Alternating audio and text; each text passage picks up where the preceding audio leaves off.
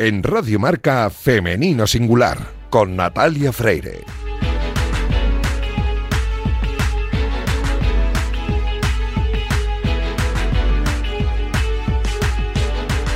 Muy buenos días y bienvenidos un sábado más a este espacio de radio en el que nos empeñamos en dar visibilidad y voz a las mujeres que hacen que nuestro deporte sea cada vez más grande. Os recuerdo que podéis encontrar los audios de nuestros programas en todas las plataformas de audio y también en la web de marca.com. Y a los mandos técnicos me acompaña hoy Daniel López Cantador, que ya está haciendo que todo suene a la perfección. Arrancamos ya.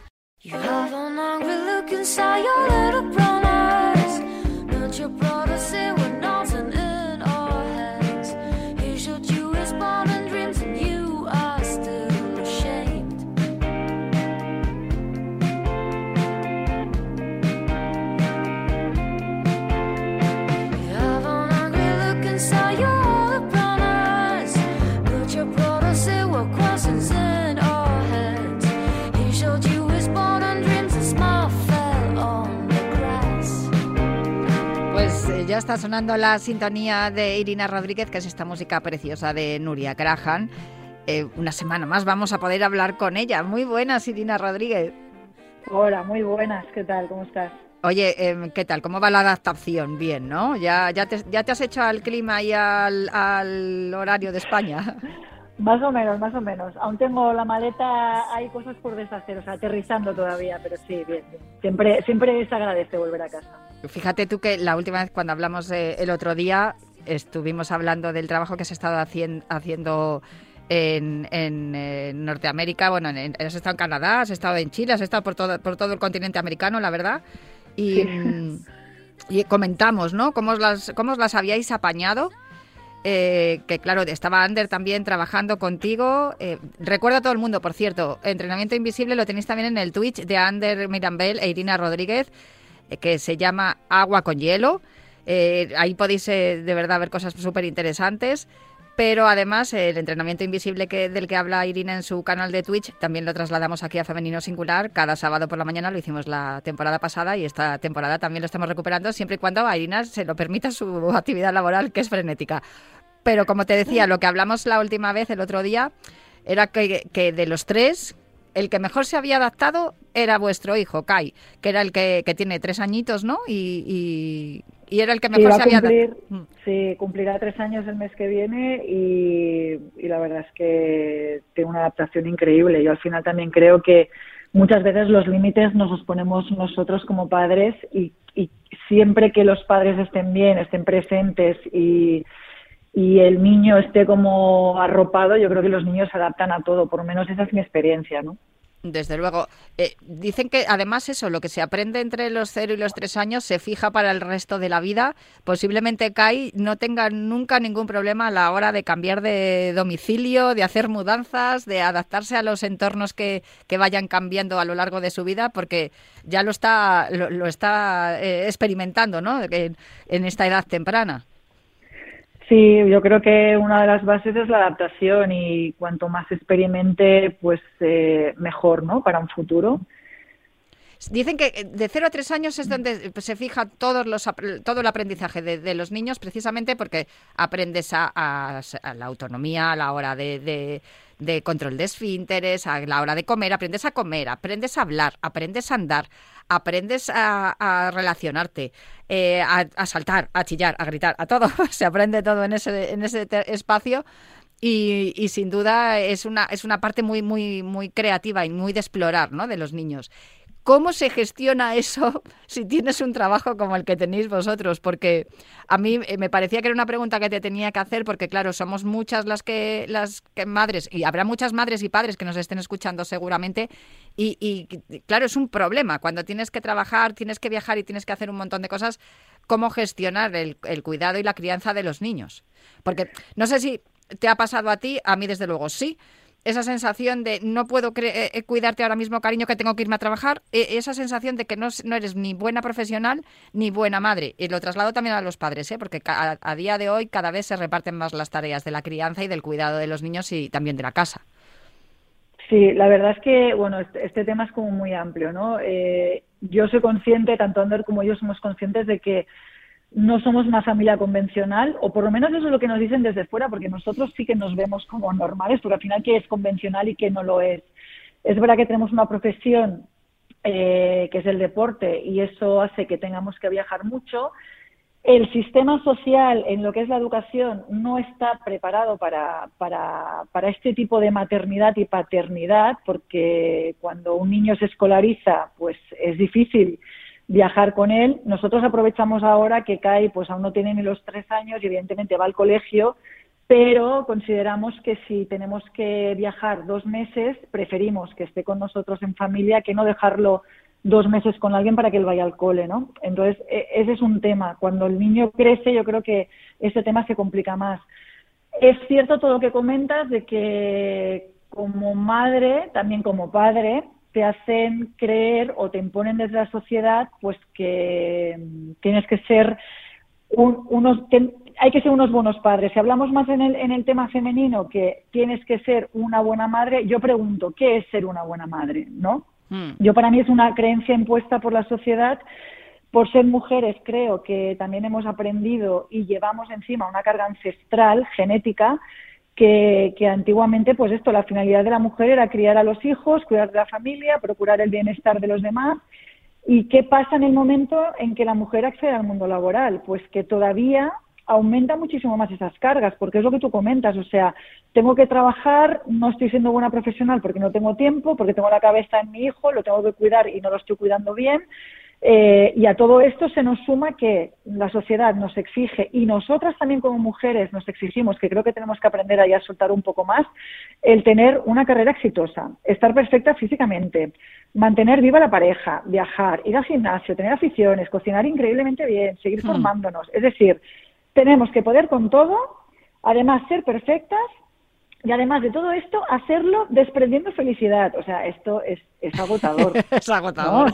me he cansado solo de oírte. claro, yo, yo, lo digo y ya me, me, agoto yo misma de escucharme. Entonces, ¿qué genera todo esto? Para mí nos genera una, una frustración porque estamos intentando conseguir una, un modelo utópico de perfección en, en la maternidad, ¿no? Y muchas veces podemos sentir que como madres no encajamos en ese rol maternal impuesto socialmente. Se da por supuesto que una buena madre tiene que ser eh, sacrificada, abnegada y que encima tenemos que anteponer nuestras necesidades a, o sea, anteponer las necesidades familiares a las nuestras propias. O sea, para mí ya el concepto es como injusto. Eh, antes que madres, creo que tenemos que aprender a saber o a tener conciencia de que somos personas somos mujeres con un conjunto de cualidades que forman nuestra esencia, donde para mí la parcela de la maternidad debería ser un plus que nos hace sumar y potenciar todo lo que ya somos, pero que no se convierta en lo único, ¿no? Mm. Y, creo que la maternidad es una experiencia preciosa y súper importante eh, dentro de, estos momentos de montaña rusa que podemos tener y que también está bien que se sepan que los tenemos, pero que es solo una parte de todo lo que somos. Y creo que la mejor lección que le podemos dar a nuestros hijos es que realmente nos vean que somos humanas e imperfectas, porque de esa manera podemos compartir con ellos pues nuestra parte vulnerable y que también eh, sepan que nos equivocamos, que podemos pedir disculpas, que nos podemos caer y nos podemos levantar, porque creo que eso hace que ellos se puedan sentir libres de disfrutar sus propias imperfecciones, ¿no? Las madres perfectas no existen, ningún niño tampoco las necesita y creo que estamos para acompañar en ese proceso y creo que lo más importante es estar presentes. Por eso cuando tú me preguntas cómo, cómo combinar ese trabajo, esa parcela laboral con, con esa conciencia de, de, maternidad, aquí cada, cada mujer y cada hombre tiene que decidir qué tipo de maternidad quiere, que estará bien el que escoja. Aquí no, no pueden haber prejuicios de ningún tipo y, saber que hacemos lo mejor para nuestros hijos en ese momento, sabiendo pues desde esta parte que somos humanas, ¿no? Y, es verdad que no es fácil trabajar y, conciliar la, la, familia, pero ahí pedimos también, creo que es importante saber pedir ayuda a tu pareja, a tu familia, a crear esa tribu de entorno, ¿no? Que, que nos dé soporte y que nosotras como madres estar lo más presente posible dentro de que no podemos olvidarnos también de, esa persona que somos con todas esas parcelas, ¿no? y que tenemos que seguir evolucionando y creciendo y que tiene que ser un conjunto y un complemento el ser madre, no, no quitarnos todo lo demás para únicamente ser madres, porque creo que eso tampoco es sano ni para la propia persona como madre ni para el propio hijo, ¿no? Eh, es un poco eso, buscar la combinación, buscar el equilibrio y, y estar estar presente en todo lo que haces. Y eso, como tú estás explicando, también es bueno para ellos, porque muchas veces nos convertimos en, eh, a ver, es una manera de hablar, digamos, eh, eh, metafórica, pero nos convertimos en esclavas de nuestros hijos, porque tienes que estar en todas las, las actuaciones de fin de curso que hagan, en todos los cumpleaños a los que vayan. Tienes que estar cada vez que tengan que hacer algo, y, muchas veces no podemos estar. Y ellos también tienen que saber y, tienen que, que admitir que a veces pues no vamos a estar. Y de ese modo también ellos van a ser de algún modo más autónomos, ¿no? Yo esa sensación de esclavitud creo que la, hemos sentido mm, la mayoría de, las madres en, multitud de ocasiones, o por lo menos en algunas ocasiones, de madre mía, es que no puedo dejar de hacer esto o quiero dejar de hacer esto porque quiero hacer esto para mi hijo, pero bueno, a lo mejor tu hijo tampoco lo necesita tanto y necesita ese momento es que, este su padre o su tía si tú tienes, si tú como, como mujer o como persona, no, no pongo ya mujer, pero como persona, tienes esa sensación de esclavitud, quiere decir que hay algo que está en desequilibrio. Todo lo que esté en desequilibrio lo vamos a transmitir de una manera que tampoco es sana al, hijo, ¿no? Entonces, lo más importante aquí que yo veo en, en maternidad consciente es que la, la, la mujer, la persona esté bien, esté en equilibrio, esté con todas sus parcelas lo más cuidadas posibles, porque de esta única manera es la que tú vas a poder dar a la otra persona lo mejor de ti también, ¿no? Y si en un momento determinado tu hijo no puede estar contigo porque tú necesitas en ese momento salir a correr, aunque sea 20 minutos, es perfecto y tu hijo lo va a entender, lo vas a dejar a cargo de su padre en ese momento, va a poder jugar y tú vas a poder dedicarte a ti, aunque sean, pues eso, 10, 15, 20 minutos, lo que tú consideres para luego recargar pilas y poder estar con, con tu hijo lo mejor posible y que tu hijo también vea que tú te cuidas a ti es súper importante porque le estás dando a entender de que él como persona también es importante y se va a tener que cuidar él como persona. No es estar dado a los demás, ¿no? O sea, creo que todo parte desde el ejemplo que tú le des a tus hijos, no la palabra. Y el sentirse esclavo de no te va a llevar a ser feliz con nada, ni siquiera a disfrutar de ese momento. Creo que los momentos están para vivirlos y disfrutarlos dentro de que la maternidad pues es eso, una montaña rusa, tanto momentos preciosos como momentos durísimos. Y es real, y es así, ¿no? Y no por decir que hay momentos duros te convierte en peor madre, es una realidad. Pues con eso me quedo, que no somos superwoman, aunque a veces lo aparentemos, que, que, sí que somos muy guerreras, eso está claro, que peleamos por todo lo que, lo que se nos pone por delante, pero que desde luego de vez en cuando hay que delegar, que eso es algo que también me, me, quedo con los tres conceptos, con, con disfrutar, con delegar y, con, con, también eh, hacer, no exigirnos demasiado, ¿no? La exigencia es malísima. Y yo reivindico desde aquí ser imperfectos, por favor. Disfrutar de la imperfección. Pues, jo, es perfecto. Pues eh, mira, es perfecto que me digas que hay, que disfrutar de ser imperfecto, porque es verdad. ¿Quién no fracasa? ¿Quién no se cae? ¿Quién, quién lo hace todo bien? Pues nadie. En algún momento la, fastidias y lo tienes que arreglar y eso también está bien, que se sepa, que se vea que no somos perfectos, pero que tenemos la voluntad de, hacer las cosas lo mejor que podemos. Eso queda claro. Como aquí, que lo hacemos aquí en Entrenamiento Invisible. Eh, ya os digo que podéis ver el Twitch de, Irina Rodríguez con Ander Mirambel, Agua con Hielo, y también podéis visitar su cuenta de Instagram donde pone cosas súper interesantes. Arroba Irinator es su cuenta de Instagram. Irina Rodríguez, a ver cómo, si nos lo permite el el Mundial, pues volvemos a, volvemos a hablar, eh, no sé cuándo, volvemos a hablar en otro momento. Perfecto, aquí te esperaré entonces. Un abrazo muy fuerte, Irina. Igualmente.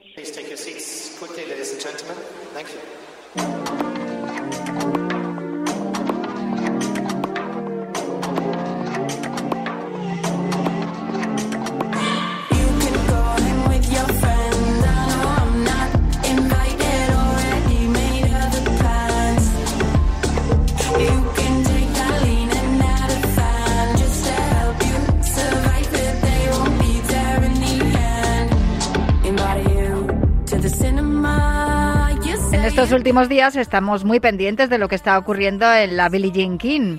Y es por eso por lo que, viendo a nuestras jóvenes tenistas, se nos viene a la memoria a todas aquellas que fueron abriendo el camino a las que hoy están en, el ranking.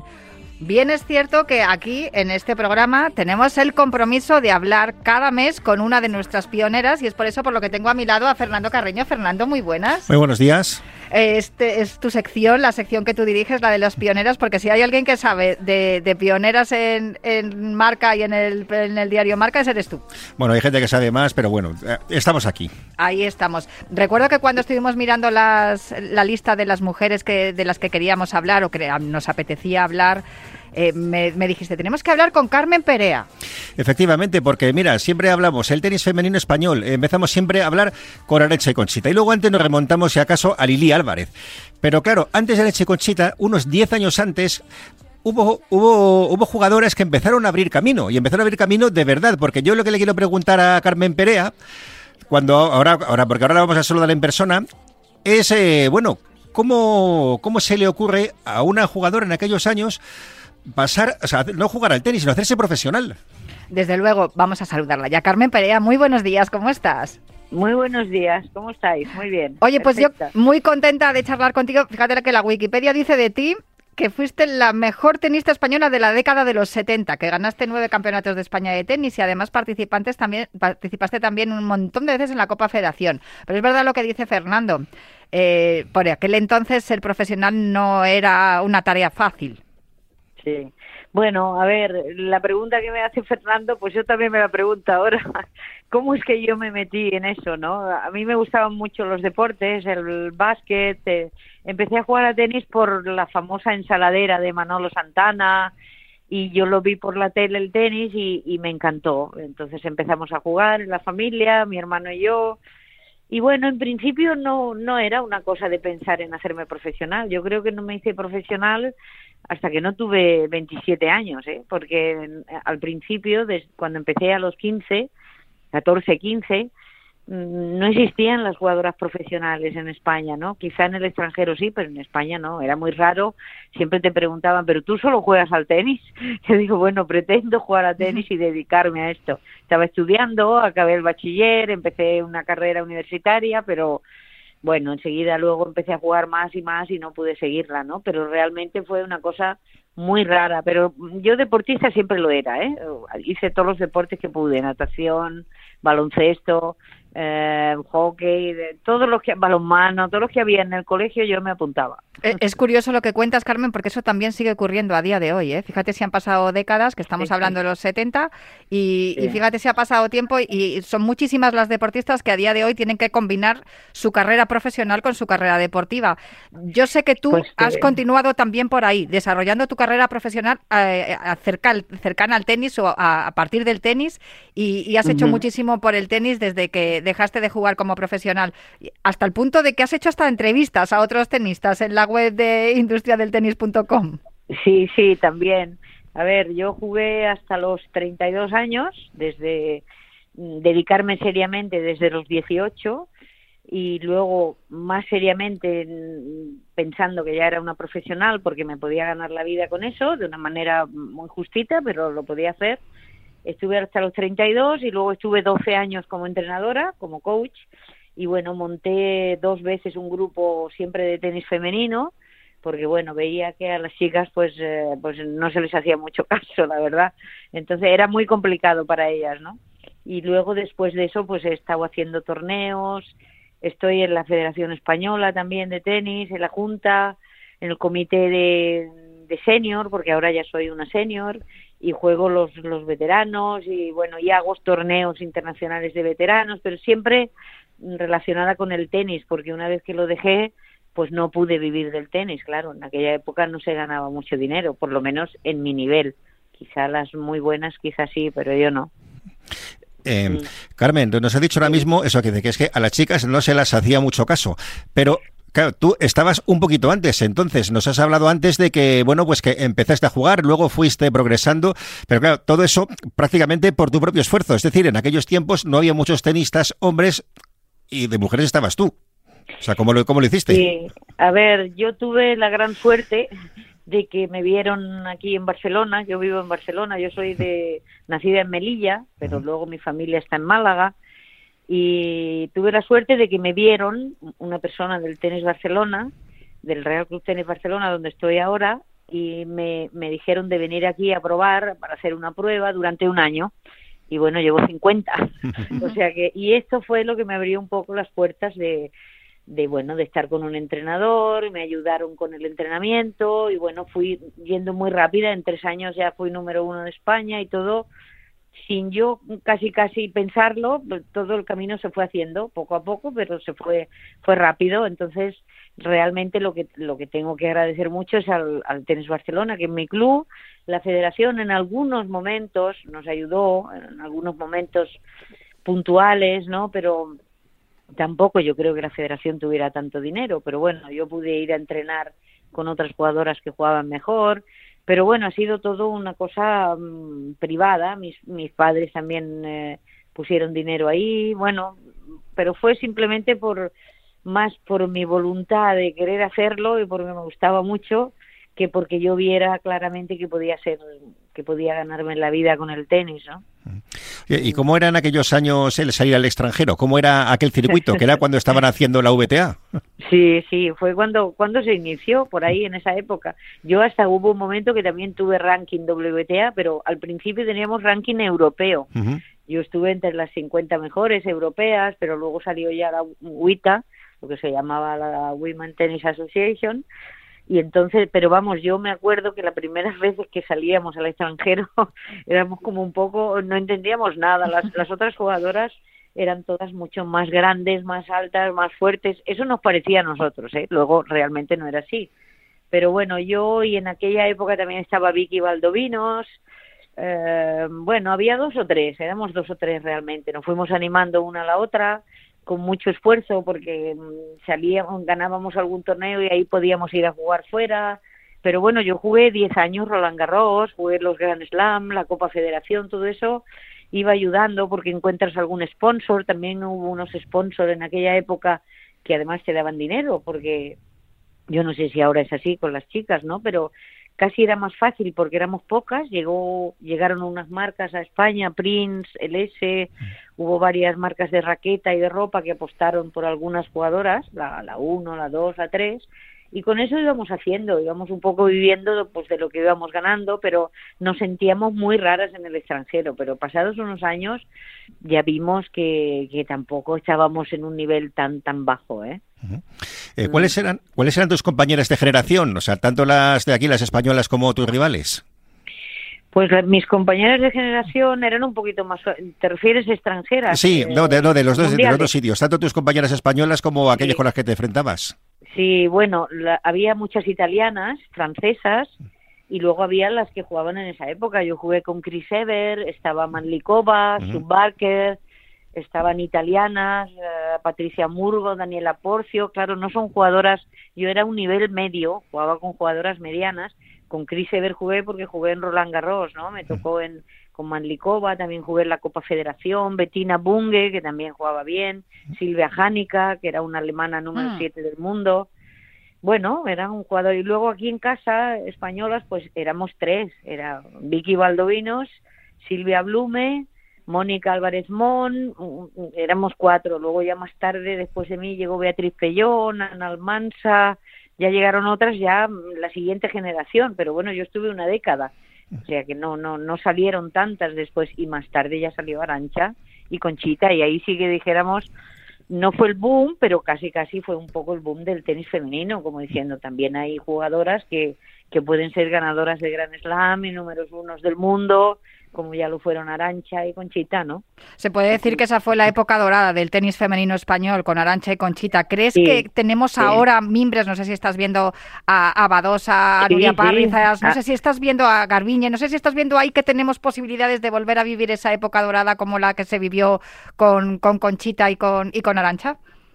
Bueno, a ver, Arancha y Conchita fueron dos casos excepcionales, ¿no? Porque han sido unas jugadoras muy muy buenas, ¿no? Han estado arriba del ranking totalmente. Ahora hemos tenido a Muguruza, que ha ganado Grand Slam, tenemos a Badosa, que juega muy bien, ha estado número dos del mundo y a punto de ser uno.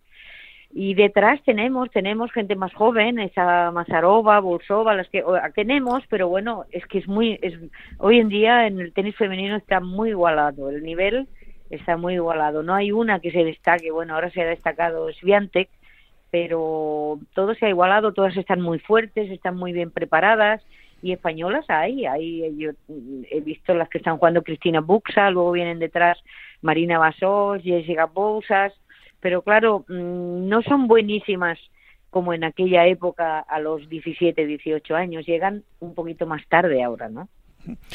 Eh, eh, Carmen, de, dime, dime, ¿de qué partido o de qué torneo te acuerdas tú especialmente? Bueno, yo me acuerdo mucho de Roland Garros porque eh, me gustaba mucho jugar. A mí me gusta más jugar en tierra que en rápida porque siempre es lo que probé. Y luego, pues siempre he jugado muy bien en Roland Garros. He llegado, me parece que llegué a tercera ronda. En dobles también he ganado partidos. Roland Garros mucho y luego los campeonatos de España, que claro, ganar nueve campeonatos de España ahora yo creo que sería muy difícil porque hay mucha más igualdad, pero muchos de ellos, algunos de ellos, los gané con mucha dificultad y, perdiendo y perdiendo en el tercer set y, no jugando muy bien. Pero bueno, los fui sacando, no tuve ninguna lesión, que eso fue fuerte también, fue suerte, ¿no? Porque durante 10 años que llegues a 10 finales seguidas, pues eh, bueno, tienes que jugar bien, pero tienes que tener un poquito de suerte. Luego, por supuesto, la Copa Federación, es decir, jugar por tu país para mí era lo más grande, ¿no? Que pronto fui durante 10 años seguidos también jugar por, la Copa Federación por España y nunca fuimos un equipo mm, de los pioneros, pero bueno, ganábamos la consolación, ganábamos una ronda o dos. En aquella época ya nos codeábamos un poco con las jugadoras de nivel medio, ¿no? Yo gané a, una que estaba siete del mundo, la Silvia Jánica, ah. que era una alemana, la gané en Berlín, además, en su casa.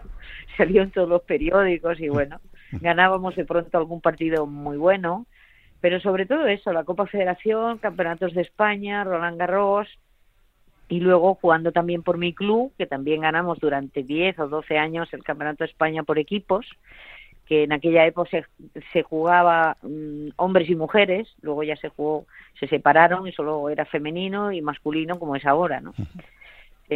Todo eso me acuerdo mucho. La última, Fernando, que nos quedan dos minutos. Eh, mira, quería preguntarte por tu último partido, porque fue un poco especial, ¿no? Mi último partido, sí. es una anécdota que todo el mundo sabe, ¿no? Con Steffi Graf, ¿te refieres? Sí, efectivamente. Sí, sí, sí. Bueno, yo estaba jugando, tenía 32 años, como he dicho antes, estaba jugando en Alemania no sé si en Berlín también. Y entonces me tocó en la previa, estaba en la última ronda de la previa, contra una niña de 12 años que se llamaba Steffi Graf. Y bueno, yo perdí entre sets, es decir, todavía podía jugar con ella, ¿no? Pero claro, jugaba muy rápido, tenía un drive que le iba muy rápido, un revés cortado muy bueno, pero se movía impresionante como le iban las piernas, ¿no? Y al acabar, cuando estaba en la ducha, pensé, Dios mío, lo que yo tengo que entrenar todavía para poder ganar a niñas así, ¿no? Y bueno, allí mismo, pues, pues tomé la decisión de no seguir jugando, ¿no? Porque, bueno, ya tenía, también en ese momento me salió también una cosa para trabajar con otras jugadoras. Y, y bueno, fue así, de, del partido terminar a irme a comer al restaurante y decir, bueno, pues ya no voy a jugar más. Y así lo dejé. Pues pero bueno, me siento, me siento contenta. De digo, Mi último partido fue este Figra. Sí, siempre con una niña de 12 años, pero oye, qué niña de 12 años. Desde luego. ¿Cómo jugaba, Dios mío? Pues allí lo, ahí lo dejaste y aquí lo tenemos que dejar nosotros, pero ha sido un auténtico placer charlar contigo. Se me ha hecho cortísima la entrevista, así que en algún momento tendremos que repetir. Carmen Perea, muchísimas gracias por charlar con nosotros hoy aquí gracias en Femenino a vosotros. Ha sido un placer, ¿eh? Igualmente, Carmen, encantado y muchas gracias. Fernando, gracias a vosotros. Y muchísimas gracias, Fernando Carreño, compañero de marca, por traernos siempre a las pioneras del deporte español. Yo os dejo ya con una jornada apasionante de deporte, pero prometo volver el próximo sábado aquí en Femenino Singular.